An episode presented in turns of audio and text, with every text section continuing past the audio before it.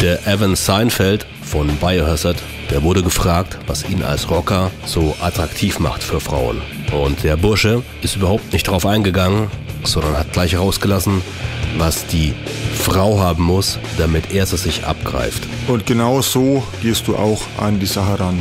Also wenn du in Kontakt mit einer Frau bist, mach dir nicht so viele Gedanken darüber, wie du auf sie wirkst. Sie muss dir gefallen. Also nimm dir das Recht raus, das Mindset von einem Rockstar zu haben und dich auch wie ein Rockstar zu verhalten, dann behandeln dich die Menschen auch wie ein Rockstar.